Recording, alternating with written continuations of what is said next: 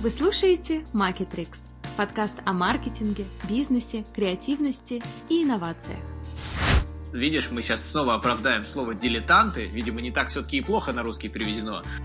Как бы судьба очень многих э, книг, на самом деле, что действительно ты можешь все уложить в, э, не знаю, пять страниц, наверное. Когда мы говорим про ошибки специализации, мы не можем, конечно же, не сказать про Канемана. Ксюша, я тебе обещаю, мы, конечно же, его прочитаем. Тебе нужно сравнивать э, себя с собой же вчерашним, а не с теми людьми, которые добились большего в твои годы.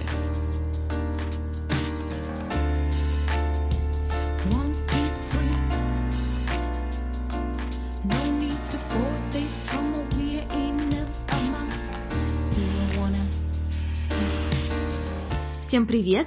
Я Ксения Бартон, стратег в глобальной команде Лего. А я Костиков Кирилл, креативный директор и создатель телеграм-канала «Греча культурного человека». Привет вам всем! И сегодня мы будем обсуждать с Кириллом, что важнее для того, чтобы добиться успеха в карьере в разных областях, быть специалистом в этой теме или все-таки общее развитие в разных а, областях, около областях. И делать это мы будем в рамках книги Дэвида Эпштейна «Универсалы. Как талантливые дилетанты становятся победителями по жизни». А, Кирилл, а, мне все-таки интересно обсудить, как а, все-таки разницу с, в названиях этих книг, потому что мы с тобой часто сталкиваемся с тем, что названия, ну, очень разные. Вот знаешь, я сейчас, наверное, скажу, как она звучит по-английски. Мне интересно твое мнение. Чье описание немножко больше отражает суть книги? Давай? Давай, да, давай. Смотри, у нас эта книжка называлась Range, Ренч это в переводе как ассортимент, типа вот связка, ассортимент. How generalists triumph in a specialized world. Как люди там, да, универсалы, они побеждают в мире, нацеленном на специализацию. Смотри, мне кажется, спойлер, что английское звучит лучше. лучше. Почему? Потому что в целом да, книга, э, как заявляет нам Дэвид Эпштейн, сейчас я вам расскажу, что все, что мы знали о выборе профессии, успехе, преимуществе раннего старта и 10 тысячах часах, да, что даже вынесено на обложку в русской версии два раза. Два раза про 10 тысяч часов рассказано на обложке. Все это миф. Окей, не все, но кое-что, что точно стоит пересмотреть. В русской версии есть вот это вот талантливые дилетанты. И понятно, что избежать негативной коннотации со словом дилетанты очень непросто, даже если она встроена в контекст, что они талантливые. Вот эта вот история про универсалы, мне кажется, она, конечно, вот в такой добивке отражает сильнее. Но как еще два раза сказать универсалы, если сама книга называется «Универсалы сама по себе». Ну, то есть английский как будто бы играет лучше, потому что он углубляет историю с названием. В нашей версии мы как будто уже в начале все сказали универсалы, но дальше перешли на дилетанты. Спорный момент, нужно читать, чтобы понимать. Я бы скорее даже сразу уже перешел на то, если ты не против, про что Давай. эта книга. Мгм. А, на мой взгляд, это такой антиманифест ранней специализации. Причем это не только антиманифест ранней специализации в таком общем виде, в универсальном виде. Мы часто будем, наверное, сегодня возвращаться к этому слову. Но и, на мой взгляд, это антиманифест для очень многих родителей. В голове во время чтения у меня постоянно звучало такое, знаешь, пугающее для людей, которых нас вырастили, слово «разбрасывайтесь» в значении пробуйте новое, не торопитесь стартовать с одной карьерой, которую вы будете строить в одной компании или сфере. Я думаю, вряд ли мама или папа такое посоветует э, своему ребенку. Это как-то не очень принято. Да, и по-хорошему книга выруливает на такой сборник примеров, как универсалы, пробующие много и часто меняющие сферы деятельности, добиваются успеха. Вроде как, и я не просто так скажу вроде как, потому что мы об этом, я думаю, поговорим чуть позже, чаще, чем остальные – по причине того, что они могут использовать такой широкий спектр знаний, брать элементы из других сфер, переносить их, из-за вот э, специализации, то есть не то, что специализации, а из-за так называемой, я думаю, мы тоже обсудим этот термин, злой среды, да, где каждое новое испытание – это не повторение предыдущего опыта, а именно такое умение подстроиться, понять, подключить старый какой-то опыт, покопаться в том, что ты проходил в других сферах, рассуждать здраво. А, и в этом случае универсальная теория работает. Так, давай, наверное, расскажи, о чем, на твой взгляд, данная книга. Знаешь, мне кажется, очень интересно, что в российской версии как раз про вот эти 10 тысяч часов для того, чтобы добиться э, успеха, вынесено на обложку, потому что мне кажется, действительно, эта книга, она развенчивает вот этот миф, и э, на самом деле для меня эта книга еще была о том, что смена пути, когда ты уже, да, находишься в какой-то середине своего пути, горизонтальный рост или вообще смена рода деятельности там, и, и начало с нуля на самом деле не потеря, а преимущество, и каждый полученный опыт, он приносит плюсы в любую область, э, делая из тебя такого универсального а, солдата. А, было очень, конечно, много действительно крутых а, примеров. И на самом деле для меня эта книга даже не только что будьте только универсалами, и на самом деле универсалы эм, обще э, разносторонне развитые личности, мне почему-то кажется, что вот этот перевод, он намного лучше, чем универсалы. Общесторонне развитые личности. Э, они э, тоже должны быть так же, как и специалисты. Помнишь, была а, цитата а, Дайсона, который не создатель пылесосов, на самом деле. Я сначала думала, хм, интересно, почему это он такие цитаты делает, высокопарные? А, что в мире должны быть птицы и лягушки. А, лягушки — это такие специалисты, которые смотрят очень а, узко, они могут замечать э, до мелочей просто все, что происходит, а птицы, они вот такой такой helicopter view предоставляют, они видят, что э, случается, что с лесом происходит. И очень важно, чтобы в природе был, да, вот этот баланс. Ну, конечно, из-за того, что мы все э, научены в том, что вот не разбрасываться, надо начинать карьеру в 18 лет, когда ты еще учишься в университете, и быстрее, быстрее, быстрее, не меняй, потому что э, что же, ты потерял 20 лет своей жизни. Мне кажется, поэтому в этой книге было больше фокуса на именно такую общую, а, а, там, какой-то общий а, разброс, там, да, вот быть универсалом, потому что мы и так затюканы быть специалистами и вот копать свою нишу, так сказать. Вот для меня, наверное, эта книга была об этом.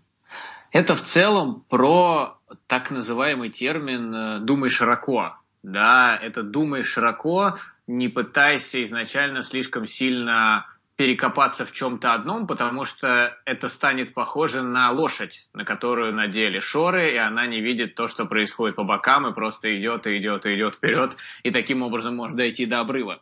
Понятно, что э, здесь очень много еще завязано на так называемом термине медленного обучения, да, когда ты постепенно осваивая разные сферы, разные навыки, приобретая разный опыт – ты действительно начинаешь глупо и, наверное, очень высокопарно прозвучит, но понимать жизнь, а через нее уже, возможно, потом понимать свою сферу. Тут, когда мы говорим про ошибки специализации, мы не можем, конечно же, не сказать про Канемана. Ксюша, я тебе обещаю, мы, конечно же, его прочитаем. Э, мы, конечно же, его когда-нибудь возьмем. Просто я уже, я уже знаешь, столько Канемана во всех э, книгах, что уже непонятно, стоит ли читать Канемана, как будто он настолько сильно разбросан по всем, что уже не ясно, что с ним сделать. И ты хорошо сказала про э, гипотезу птицы и я забыл кого, кто Лягушки. у нас там внизу. Кого, кого? Лягушки. И лягушки, точно. Есть же еще очень похожая история про категоризацию э, э, лисы и ежи. Изначально эта история относится, если забегать прям совсем вглубь, да, уходить совсем вглубь. Это история про Толстого, я не помню где, но он точно осваивал это про Алисы и Ежи. Потом эту терминологию развил Исайя Берлин. Очень, кстати, всем советую Исайя Берлина. Это очень крутой философ очень мощный, которого при этом достаточно интересно читать. Что есть условно такие генералисты, да, назовем их лисами, да, которые могут осваивать разные сферы, и не искать подтверждения своего собственного знания в своей специализации, да, и есть ежи, которые везде ищут, ну, так называемое подтверждение своей теории. И вот э, мне кажется, что действительно лисы, они, они, знаешь, они, мы, опять будем говорить универсальнее, лисам проще э, применить э, свои знания и при этом как будто бы не ошибаться. То есть вот мы, наверное, выходим сейчас к дилетантам постепенно, и мы э, вырулим на то, что дилетантство это не так уж и плохо, просто по той самой причине, что дилетанты могут озвучивать странные, на взгляд специалистов, мнения. Да, помнишь, там был пример про НАСА, если ты хочешь, мы можем его, конечно, обсудить. Давай, он такой давай. специализированный. А, да, пример про НАСА, он заключался в том, что когда стартовал Опять я забыл, что у нас разбилось-то? Что у нас раз... Челленджер, да. То действительно специалистам не хватило человека со взглядом со стороны, который мог посмотреть со стороны и понять, что в этих условиях корабль не стоит отправлять на орбиту. Но люди настолько закопались в своих специальных знаниях, что просто этого не видели. Да? И вот это вот Видишь, мы сейчас снова оправдаем слово «дилетанты». Видимо, не так все-таки и плохо на русский переведено, и я был неправ. Дилетанты иногда бывают полезны. Знаешь, а, я на самом деле, вот у меня прям какую-то такую реакцию слова дилетанты вызывают, потому что нехорошую, потому что дилетанты, а, оно несет такую, как бы, не знаю, для меня окраску, что это человек, который, ну, как бы, ну, совсем не разбирается в только вот, вот, вот такой, прям совсем не разбирается в, в чем-то в, в этой теме. На самом деле мы говорим о том, что это люди, которые дрейфуют из разной а, сферы в другой, и у них огромный багаж на самом деле там, да, знаний, но они просто а, по верхам, так сказать, из разных... И вот я не могу, вот, наверное, назвать ди- дили- дилетантами а, таких а, людей. Здесь еще, знаешь, про Челленджер, вот этот кейс, а, этот кейс а, про Челленджер в итоге это а, в программе каждой бизнес-школы, когда профессор а, говорит, а, задает определенные, там, рассказывает определенные факторы, что при таких условиях а, корабль разобьется, при таких не разобьется, и студентам нужно решить, лететь или не лететь. И при этом профессор говорит, вы можете всегда обратиться ко мне за дополнительной информацией. И на самом деле никто никогда не обращается за дополнительной информацией, хотя э, она есть, и если э, студенты бы пошли и начали рыть больше каких-то там факторов, эта информация э, есть. Просто когда ты узкоспециализирован, ты эм, как бы думаешь, что ты практически все об этом знаешь, и оперируешь э, тем, что, ну, как бы теми данными, которые у тебя есть. А когда ты немножко как бы признаешь, что ты э, чего-то не знаешь, ты начинаешь больше копать и применять опыты из разных других э, областей. И, и вот это, мне кажется, очень важно, вот это применение опыта из других э, областей. Так же, как вот, да, 3M-компания, которые там супер изобретатели, а, они как, как бренд-менеджеры, так сказать, скачут из одной области в другой, просто потому что это круче применять определенные там а, навыки из а, одной сферы в другой, из одного бренда в другой, например. Ну, как-то так. На тему применения навыков я бы хотел скакнуть в одну из своих любимых сфер – это спорт, потому что здесь начинаются нюансы, и важно это не просто я сейчас решил об этом поговорить. Эпштейн действительно много времени уделяет э, такому важному моменту, как ранний старт в одном из видов спорта. И вот, например, о раннем старте, раз это уже вынесено в заголовок, э, а даже не в заголовок, а сзади в пояснение в книге, неплохой пример дан про Роджера Федерера, безусловно прекрасного теннисиста, который в детстве перепробовал множество видов спорта перед тем, как становиться на своем главном, на теннисе. Что немаловажно, он до определенного возраста даже не рассматривал теннис, причем достаточно до долгого чуть ли не до 13-14 лет, теннис как основную свою стезю. У меня, на самом деле, есть сомнения на тему применимости истории про универсалов к спорту. Я поясню. Я в целом думаю, не ошибка ли это выборки или там ошибка выжившего. Я долго занимался теннисом, э, точнее 10 лет, даже 11, и чуть совсем знаю истории многих успешных теннисистов, И поверьте мне, все же намного большая часть из них, из успешных именно теннисистов, держит ракетку с трех лет. При том, что у нас в моей секции, которая считалась там школой Олимпийского резерва, самых талантливых, самых-самых-самых талантливых брали с пяти, и это считалось, ну, ты начинаешь так рано, как только невозможно. И очень многие талантливые начинали с трех. Или пример немецких, например, футболистов, да, про которые Дэвид Эпштейн тоже говорит, давайте обсудим вторую мою, одну из любимых э, сфер, это футбол. Э, где автор показывает как э, немецких футболистов как удачный пример поздно старшавших спортсменов. Он говорит о том, что большинство из тех молодых людей, которые победили в чемпионате мира 2014 года, так называемая немецкая машина, да, они достаточно поздно избрали себе э, футбол как основной вид спорта. Но на самом деле, в, я читал книгу «Футболономика» и «Немецкая машина», кстати, тоже достаточно интересные книги, рассказывающие о том, какую важную роль футбол играет в нашей жизни, как он сильно связан с экономикой, с политикой, с культурой, с населением, э, с чем угодно, как-то все переплетено.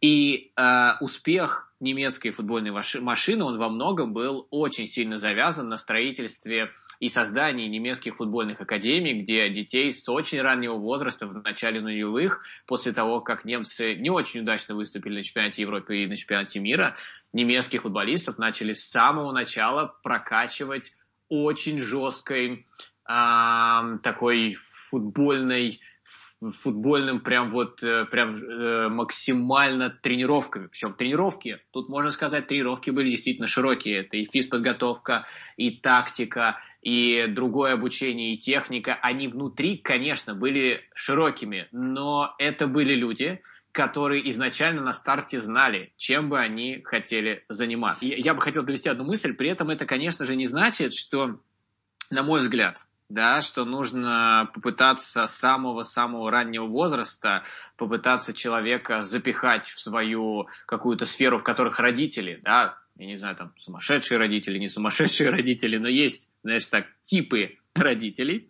которые, для которых эта книга будет полезна, Э, именно те типы родителей, которые решили с трех лет выстроить путь ребенка, показав, что в 14 он меня достигнет успеха на Нью-Йоркских, в 18 он станет чемпионом мира, в 20 он станет двукратным чемпионом мира, и не дают ребенку попробовать себя в разных сферах. Причем, когда я говорю ребенку, то мы можем говорить про детей до 30 лет, да, учитывая, что сейчас повысили э, возраст молодежи. Но есть у меня определенные вопросы к некоторым примерам, которые Эпштейн приводил. Да.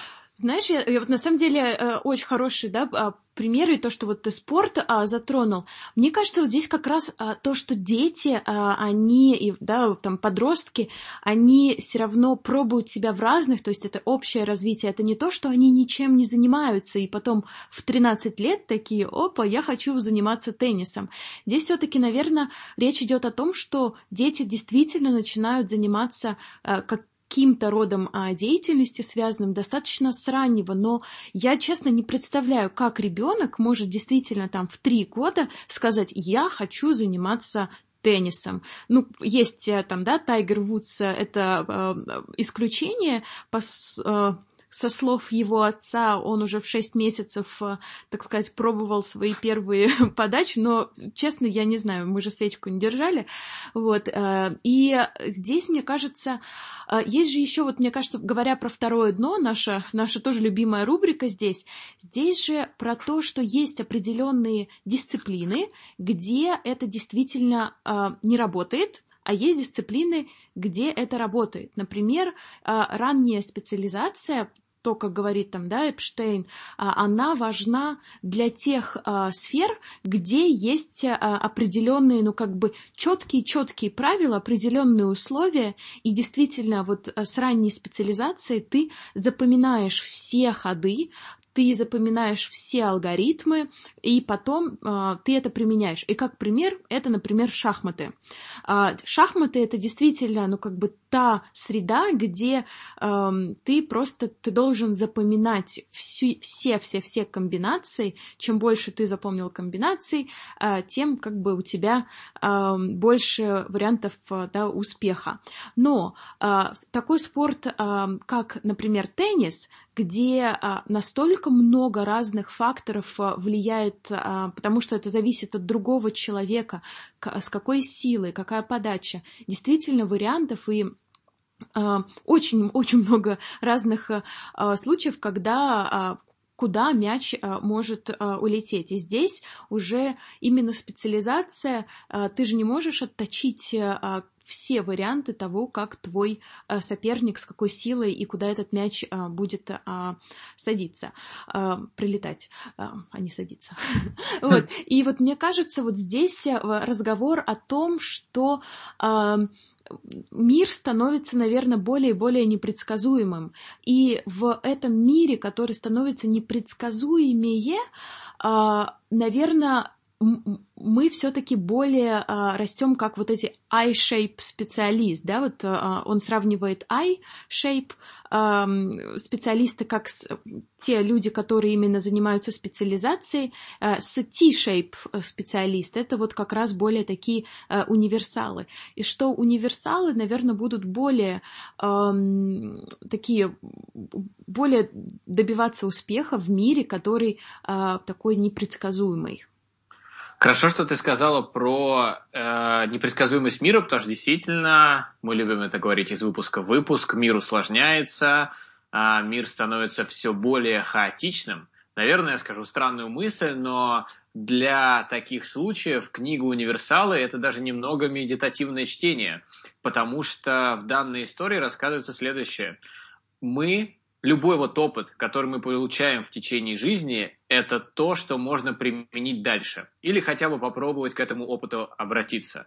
То есть тебе не обязательно торопить события. Попробуй разное. Попробуй разное в разных сферах. Ты наверняка что-то сможешь перетащить. И важнее как раз разнообразный опыт, а не огромное количество строчек резюме в данном случае.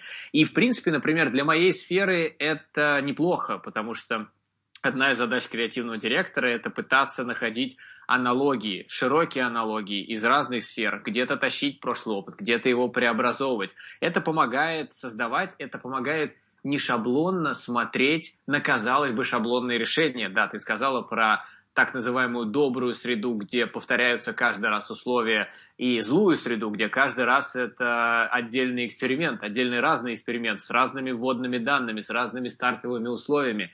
И вот в этой истории действительно может работать э, так называемое широкое обучение, я бы даже назвал это так. Да, слушай, а говоря про то, что тебе не хватило в этой книге, что бы ты назвал таким, э, не знаю, э, минусом?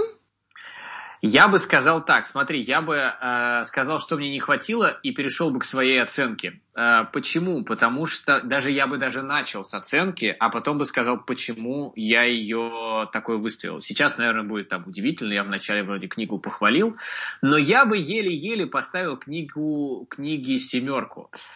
Эпштейн, на мой взгляд, все же исследовал такие, знаешь, яркие крайние полярные случаи, яркие примеры. И по мне где-то это, возможно, подгонка под теорию. Эпштейн, видимо, оказался отличным генералистом, скажем так, и он под свою общую конструкцию собрал те факты, которые нужны. Да, я вот уже говорил про то, что меня немного смутил пример с немецким футболом, Теннис – вещь достаточно сложная для изучения раннего старта. Примеры, которые он дает по поводу карьерных историй, это тоже, знаешь, такие, ну, например, да, прекрасный пример про одного молодого человека, который то хотел рисовать, то был священником, то он стал страховым агентом, то он снова хотел рисовать, но у него не хватало техники, и он на это дело все-таки плюнул и снова стал священником, а потом снова стал рисовать, и этого талантливого человека звали Винсент Ван Гог. Ван Гог же Винсент, знали, насколько я помню. Да. Но э, здесь в любом случае даны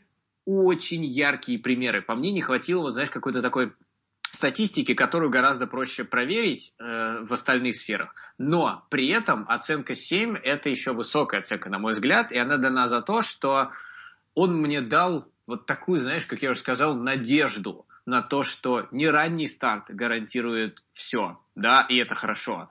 И вот за вот это умение показать, что разный опыт важнее одного пути в некоторых случаях, за это умение, может быть, даже успокоить, я ставлю семерку. Но при этом у меня есть, я не знаю, честно говоря, как на английском, в русском а, эта книга не то, что она нечитабельная, и не то, что там приходится продираться, но нарратив такой достаточно сложный, и крючков разбросано как будто мало. Она, знаешь, она немножко нудноватая.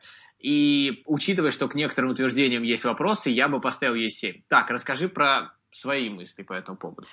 Знаешь, а, я бы сказала, что это а, одна стала из моих любимых, на самом деле, сейчас а, такой нон-фикшн книга, потому что она, наверное, очень... Я бы поставила ей там 9 или даже 10. И расскажу почему. Наверное, она просто пришла в мою жизнь тогда, когда мне нужно было вот это подтверждение. Я ощущала, что в последние там, да, годы, в последние даже, наверное, 6-7 лет я постоянно как бы меняю сферы. То есть это маркетинг, но это такой digital маркетинг, social стратег, сейчас это просто стратег, бренд стратег, ком стратег, немного отходя на самом деле от digital а. И у меня как бы были проблемы с тем, что Воу, я скачу горизонтально, и э, я сейчас э, отступилась от digital маркетинга, но мне интересна именно коммуникационная бренд-стратегия. Но значит ли это, что э, я там да теряю что-то и э, потому что такой обычно карьерный путь должен быть там ты digital менеджер, senior digital менеджер, digital директор э, и так далее вверх. А, а я переживала, что что у меня как бы digital manager, social media strategist, com, и вот, и вот я переживала. И на самом деле сейчас я понимаю, что это не минус, а это наоборот плюс, что сейчас в моем таком арсенале есть абсолютно разные э, инструменты решения э, и инстора, и э, и соушала, и бренд-стратегии. И мне кажется, это как бы кажется, что ты делаешь шаг назад или шаг в сторону, на самом деле ты э, приобретаешь очень э, хороший, широкий э, там опыт, а, который, естественно, я буду этим пользоваться в дальнейшем. А, вот это мне прямо было в точку, потому что в этой книге а, он еще говорит о том, что тебе нужно сравнивать себя с собой же вчерашним, а не с теми людьми, которые добились большего в твои годы. И вот это тоже для меня очень сильно, как бы, очень поддержала в, в тот момент, когда я читала эту книгу. Еще я, конечно, фанат разных а, а историй, ролевых моделей, а, и в последних книгах все чаще и чаще были примеры, которые я знаю. А, это все наши любимые шахматы, там, да, AI, а здесь были те истории, которых я не знала. Про Фрэнсис Хесселбаун, про Сьюзан, Джудит и Софию Полгар, это первых женщины, э, грандмейстеры, да, в шахматах. То есть мне действительно вот эти э, вдохновляющие истории, они мне были очень интересны, и мне нравилось, что вот через эти примеры, через действительно интересные кейсы э, доводились какие-то да, определенные вещи, которые э, да, Дэвид Эпштейн хотел нам сообщить. Можно было ли эту книжку сократить э, э, намного? Да можно было, потому что, наверное, все-таки э, в этой книге была одна основная мысль, и она была очень сильно э, как бы описана, э, очень, очень на много-много страниц. Но мне кажется, это как бы судьба очень многих э, книг на самом деле, что действительно ты можешь все уложить в, э, не знаю, пять страниц, наверное. А, и кому, наверное, э, интересна эта тема, но не готовы читать эту книгу, у Дэвида Эпштейна есть прекрасный TED-ток, на самом деле, на эту тему, где за 10-15 минут он действительно излагает э, основные мысли. Не можете прочитать книгу, посмотрите TED-ток. Но мне прямо эта книга зашла. В общем, скажем спасибо Дэвиду Эпштейну за то, что помимо качественного нонфикшена он еще написал отличный self-help. И все это уместил э, в одну книгу. И это, наверное, хорошо. Скажем это так. Да, что мы читаем следующее? Так, ну что, В следующий раз, в следующий раз у нас будет снова кое-что интересное. Мы будем читать книгу «Никаких правил уникальная культура Netflix» от Рида Хастингса и Эрин Мейер. На самом деле, чем эта книга хороша, и, наверное, можно провести параллели с того, с чего мы начинали, это Pixar, да, помнишь, когда мы начинали с нашей первой книгой, что Рид Хастингс – это сооснователь Netflix, поэтому это не будет совсем взгляд со стороны, а это скорее будет возможность прочувствовать еще один раз уникальную культуру, но на этот раз не Pixar, а на этот раз э, компании, которая растет и растет и уже стала частью, наверное, культуры. Это компания Netflix.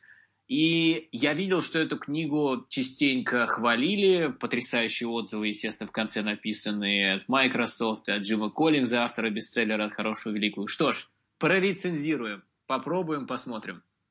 Отличный, хороший выбор. Я тоже очень часто вижу у себя на LinkedIn э, от э, коллег э, прекрасные отзывы об этой книжке. Будет интересно обсудить. Здорово. Спасибо тебе большое, Кирилл. Э, прекрасного вечера. И подключайтесь к нам, подключайтесь к каналу Гречи культурного человека, слушайте наши другие выпуски и читайте вместе с нами. И читайте сами тоже, ну и с нами, конечно, тоже. Всем пока. Пока-пока.